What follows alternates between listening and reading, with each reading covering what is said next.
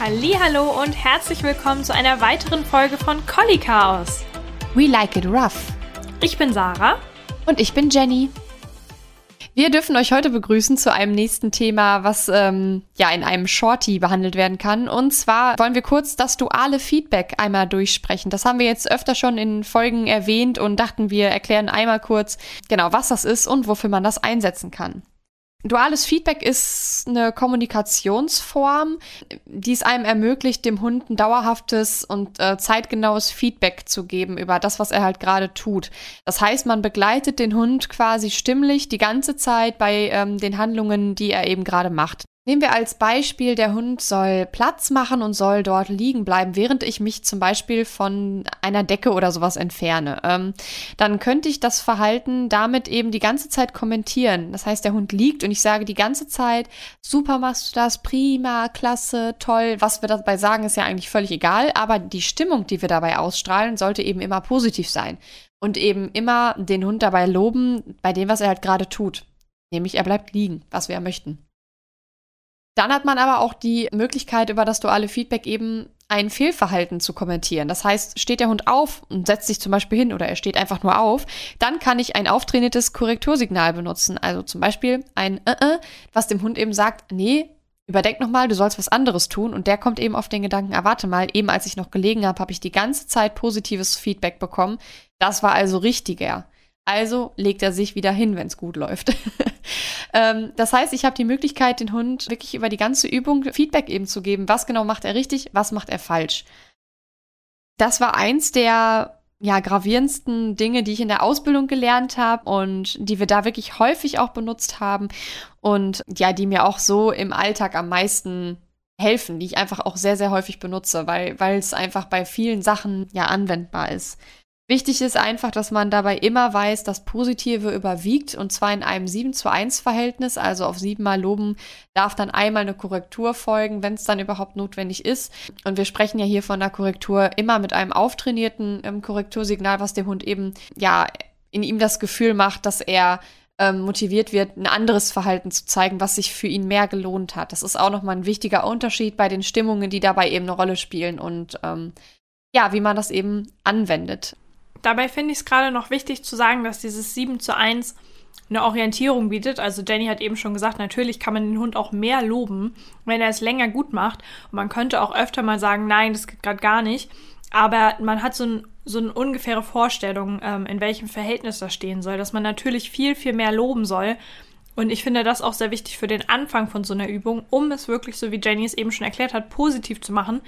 Weil es ist eine ganz andere Ausgangssituation, wenn ich den Hund irgendwo hinschicke auf eine Decke und sage dann, toll, das machst du super, ach, guck mal schön, wie du da sitzt. Ähm, als wenn ich den da hinschicke, ich sage überhaupt nichts und wenn er dann aufsteht, sage ich, äh, du Arsch. So. Also, naja, aber so ist es halt ja für den Hund. Ja, es ist genau so. Also es ist ultra motivierend, wenn man das so macht. Also das ist halt auch die Erfahrung, die ich damit gesammelt habe. Dass der Hund mit einer ganz anderen Stimmung in eine Übung startet, wenn man ihm halt schon sagt, was er halt richtig gut macht, als dass man direkt sagt, mach's halt kacke. Ja, ist ja auch, glaube ich, klar. Also, das würde uns Menschen ja bestimmt auch so gehen, wenn wir irgendeine Aufgabe erledigen sollen und irgendwer mäkelt die ganze Zeit rum. Ähm, ja. Und wir wissen auch nicht so richtig, woran wir sind. Aber ich wollte damit nochmal sagen, dass wenn ich jetzt sowas bei meinem Hund mache, dann auch schon mittlerweile irgendwie automatisch, also wenn es zur Situation passt, dann fange ich irgendwie automatisch da an, äh, so mit ihm zu kommunizieren. Und ich zähle dann aber nicht mit. Aber ich habe so im Hinterkopf, dass ich ähm, halt möglichst oft auch richtiges Verhalten bestätigen möchte. Und sollte das irgendwie mal nicht möglich sein, dass der Hund wirklich die ganze Zeit aufsteht und so weiter, dann sollte ich nochmal hinterfragen, habe ich überhaupt diese Grundaufgabe, um die es gerade geht, habe ich dem das richtig beigebracht, was der jetzt eigentlich machen soll. Also das ist auch nochmal wichtig im Hinterkopf zu behalten, dass man eben nicht immer dieses hat, das machst du falsch, jetzt schon wieder auch und das war doch auch nicht richtig. Und dass man dann eben schaut, okay, versteht der Hund eigentlich, worum es jetzt gerade geht. Das ist halt auch ein ganz, ganz wichtiger Punkt, wenn ich meinem Hund was beibringen will, weil natürlich sollte der Aufbau dieser Übung immer so sein, dass er schaffbar ist für den Hund. Klar darf es auch mal eine Herausforderung geben, aber grundlegend ist es viel leichter, einem Hund was beizubringen, wenn er immer wieder so kleine Treppenstufen hat, die er auf jeden Fall schafft und dann mal ab und zu eine hohe kommt, eine richtige Herausforderung. Einfach auch deshalb, weil, naja, wir kennen das selber. Wenn wir irgendwas nicht hinkriegen, werden wir gefrustet und man hat irgendwie keinen Bock mehr, was zu lernen. Und egal um was es geht, von der Leinführung über Sozialverhalten bis zu irgendwelchen Tricks, die der Hund äh, können soll. es macht alles mehr Spaß, wenn der Hund Lust hat darauf. Und das ist auch viel nachhaltiger und viel schöner, das eigentlich beizubringen. Und deswegen ist es immer wichtig, dass man so einen Trainingsaufbau so strukturiert, dass der Hund es schaffen kann. Ja, und eben in einer positiven Stimmung da trainiert wird. Und wenn ich irgendwas habe, wo ich einfach schon vorher, von vornherein weiß, okay, der Hund wird jetzt oft eher Negatives hören, dann ist es vielleicht auch gar nicht so die richtige Übung, um überhaupt mit dem dualen Feedback zu arbeiten, weil man dann ja schon gar nicht mehr davon spricht, weil man eigentlich nichts Positives macht. Also es soll nicht so sein, dass man die ganze Zeit sagt, ja super, machst du das? Nein, hör auf damit. Also das halt nicht. Und ich finde irgendwie bei allen Sachen, wo ich das bisher angewandt habe, war es auch immer so. Also es fiel mir jetzt nicht schwer, mehr zu loben als Nein zu sagen, weil ganz oft ist es so, dass der Hund wirklich viel, viel länger und auch häufiger gewünschtes Verhalten zeigt, als dass er irgendwas Schlechtes macht oder ungewünschtes Verhalten zeigt. Und das hängt natürlich wieder ganz doll davon ab, wie ich die Übung aufbaue. Deswegen ist das halt wirklich nochmal ein ganz, ganz wichtiger Punkt, egal um was es geht. Ja, das kann man ja vielleicht auch einfach so zusammenfassen, dass ähm, ich dieses duale Feedback, wenn ich mich jetzt an Situationen erinnere, halt auch immer für Sachen benutze, die mein Hund eigentlich schon kann. Also ich benutze das nicht im Grundtraining, wenn ich dem Hund einen Sitz beibringen will, dass ich dann immer sage, oh toll, sitzt du, auch mal fein. Ähm, da geht's ja eigentlich erstmal um einen ganz anderen Punkt, dass der Hund überhaupt erstmal versteht, dass er ähm, sich hinsetzen soll. Man kann das dann halt sehr, sehr, sehr gut für irgendwas benutzen, was der Hund grundlegend verstanden hat und das dann eben kommentieren. Da sind wir eigentlich schon dabei, dass wir ein paar Beispiele nennen können. Ich finde das super, diese Übung zu benutzen, wenn ich Fotos machen will. Wenn ich jetzt meinen Hund irgendwie hinlege in, eine Position oder er soll sitzen, ähm, dann für das Foto möchte ich natürlich auch, dass er das möglichst lange macht, damit ich halt die perfekten Aufnahmen machen kann. Und ähm, da kann ich ihm halt eben die ganze Zeit, um ihn auch zu motivieren, sagen, hey, super, das machst du klasse. Also vielleicht müssen wir das jetzt auch nochmal vormachen. Ich habe das in der Ausbildung von unserem Dozenten damals so äh, auch verstanden. Also der hat gesagt, es ist eigentlich auch völlig egal, was du sagst. Du könntest auch sagen, laberababer.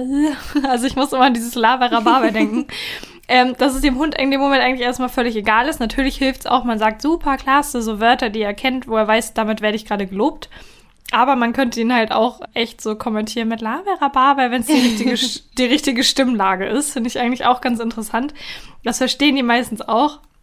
Ähm, ich finde nämlich, dass es auch super praktisch ist, um mal für sich selber als Mensch auch ja zu schauen, bin ich authentisch und kann ich auch authentisch sagen, was ich möchte. Das ist beim dualen Feedback natürlich sehr wichtig, weil, wie ich gerade schon gesagt habe, man könnte auch Laberababa sagen. Ähm, wenn ich jetzt in der richtigen Stimmlage halt Nein sage, also wenn ich nicht sage Nein, sondern ich sage Laberababer, nein, das war gar nicht gut, dann weiß ich nicht, ob der Hund es so versteht. Das heißt, es ist wichtig, dabei auch authentisch so ein bisschen mit unserer Stimme zu spielen und wirklich mit einem Feedback zu sagen, äh, uncool, dass du jetzt gerade aufgestanden bist.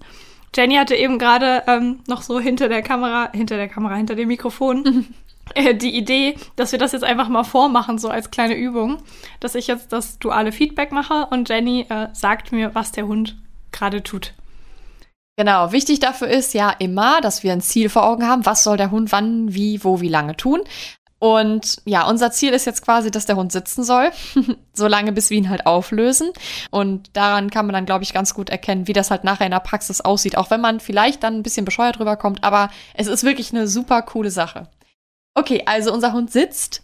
Super, klasse. Und er sitzt. Prima, oh fein, wow. Und er sitzt. Toll, klasse. Oh, du bist ein toller Hund. Und er steht fein. auf. Äh, äh, äh. Und er sitzt. Super, gute Entscheidung, toll und sitzt. Fein, Maus, und toll, sitzt. super, richtig gut. Und sitzt. Das ganz klasse, wow, super gut. Okay. Und er steht auf. Prima, hast du das gemacht?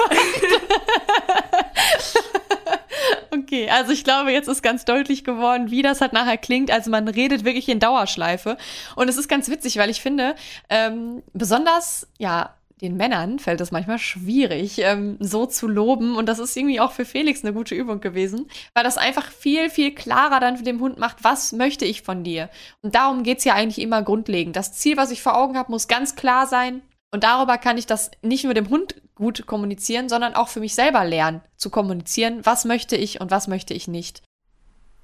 ja, man kommt sich am Anfang manchmal auch wirklich doof vor, aber ich finde, man gewöhnt sich da ganz schnell dran. Also es wechselt auch immer mal wieder, was ich da so für Lieblingswörter habe, die ich sage. Also, dass ich sage, wow, das ist äh, auch noch nicht so lange, aber irgendwie habe ich mir es angewöhnt und es ist irgendwie witzig. Ähm, das sage ich dann halt so, nur in meiner Laberababer-Stimme. Ähm, ja, und ich mache das zum Beispiel so auf dem Balkon, weil Hudson früher noch häufig kommentiert hat, wenn unten Hunde gebellt haben, so auf der Straße. Oder wir haben ja auch eine Wiese, wo dann die Hunde spielen und da wird dann auch oft mal gekläfft und dann sind die ein bisschen lauter und dass er da so drauf reagiert hat ähm, und sich so ein bisschen eingemischt hat und dann vom Balkon so gewufft hat. Und das wollte ich halt gerne weghaben und da musste ich mir natürlich auch erstmal überlegen, was ist denn jetzt okay, was will ich denn? Und ich wollte halt gar nicht, dass er da irgendwie groß was zu sagt, sondern dass er sich das einfach anhört. Und da sind wir jetzt auch mittlerweile hingekommen. Also wir gehen zusammen auf den Balkon und er kommentiert eigentlich sehr wenig. Aber ich lobe ihn trotzdem noch dafür, um ihn einfach zu sagen, so dass ich es gut finde, dass er das jetzt halt so macht. Weil ähm, warum soll ich ihn dafür nicht loben? Vor kurzer Zeit hat es mich noch gestört. Jetzt macht er es richtig. Das kann ich ihm dann auch ruhig mal sagen, finde ich. Und weil eben vielleicht auch doch noch die Chance besteht, dass er irgendwie doch irgendwann noch mal von irgendeinem sehr besonders lauten oder bös klingenden Hund äh, sich ja angesprochen fühlt, dass ich dann sagen kann, nee, äh, so. Und ähm, genau da mache ich es dann auch so. Also ich sehe auch noch, dass er darauf reagiert. Er spitzt so die Ohren und manchmal guckt er mich so fragend an, so von wegen, ist es jetzt okay, dass die unten da äh, bellen? Ähm, und dann sage ich ihm einfach, ja, super, alles okay, ist in Ordnung, dass du dazuhörst, alles gut, super, machst du das, schön leise bist du, fein, klasse. Wenn dann doch von ihm nochmal so ein Wuffen kommt, dann sage ich halt auch nicht so ganz, also dann schreie ich ihn auch nicht an und sage, nein, aber dann sage ich halt, nee, brauchst du nicht, nein, alles gut. So, und dann sage ich halt, ja, super, klasse, guck mal, jetzt bist du wieder leise, toll. Ja, man muss da selber gucken, wie intensiv muss ich das jetzt sagen. Also würde mein Hund irgendwas tun, was ich jetzt wirklich auf gar keinen Fall in dem Moment jetzt sehen will, dann würde ich das auch strenger sagen. Ähm, also das sind jetzt mal so unsere Beispiele, wofür wir das genutzt haben. Wir haben auch das vor kurzem hier verwendet, als Jenny uns besucht hat. Und zwar haben wir damit das richtige, nette Sozialverhalten unserer beiden intakten Rüden bestätigt. Wenn die beiden nett miteinander umgegangen sind, dann haben wir ihnen das auch immer die ganze Zeit mitgeteilt, um ihnen da auch eben das Feedback zu geben, dass sie sich gerade richtig verhalten. Wir haben euch auch versprochen, dass wir in der nächsten Folge genau über dieses Thema mal sprechen, wie wir das schaffen, dass unsere beiden äh, Rüden sich halt gut verstehen, auch wenn wir uns ja meistens so ein bis zweimal im Jahr bloß sehen und die beiden ja auch gerade wirklich in ihrer, in ihren Rüpelphasen waren. Und ähm, dann kann man das eben ganz schnell einsetzen. Und da ist natürlich der super Vorteil, dass man genau diese, seine eigene Stimme, die hat man ja immer dabei. Und dieses Werkzeug hat man immer dabei und kann man dann anwenden, egal wo man ist, wo es gerade passt. Ich denke, jetzt habt ihr einen ganz guten Eindruck gekriegt, was das duale Feedback ist, äh, was wir so oft erwähnen und wie man das einsetzen kann. Und ähm, ja, wie Sarah eben schon kurz angerissen hat, in der nächsten Folge wird es dann einmal um ja das Zusammentreffen von unseren beiden äh, Rüden gehen und wie wir genau das strukturieren und machen, dass es eben nicht knallt, ähm, obwohl viele Sachen dafür sprechen würden. und ähm, wir freuen uns, dass wir darüber sprechen nächstes Mal und wir würden uns auch freuen, wenn ihr da zuhört und vielleicht auch was für euch mitnehmen könnt ähm, aus dieser ganzen Welt der Hundesprache. Ja. Ansonsten war es das jetzt auch schon wieder. Es war ja auch nur eine kurze Folge und wir verabschieden uns. Wir freuen uns aufs nächste Mal. Macht's gut. Tschüss.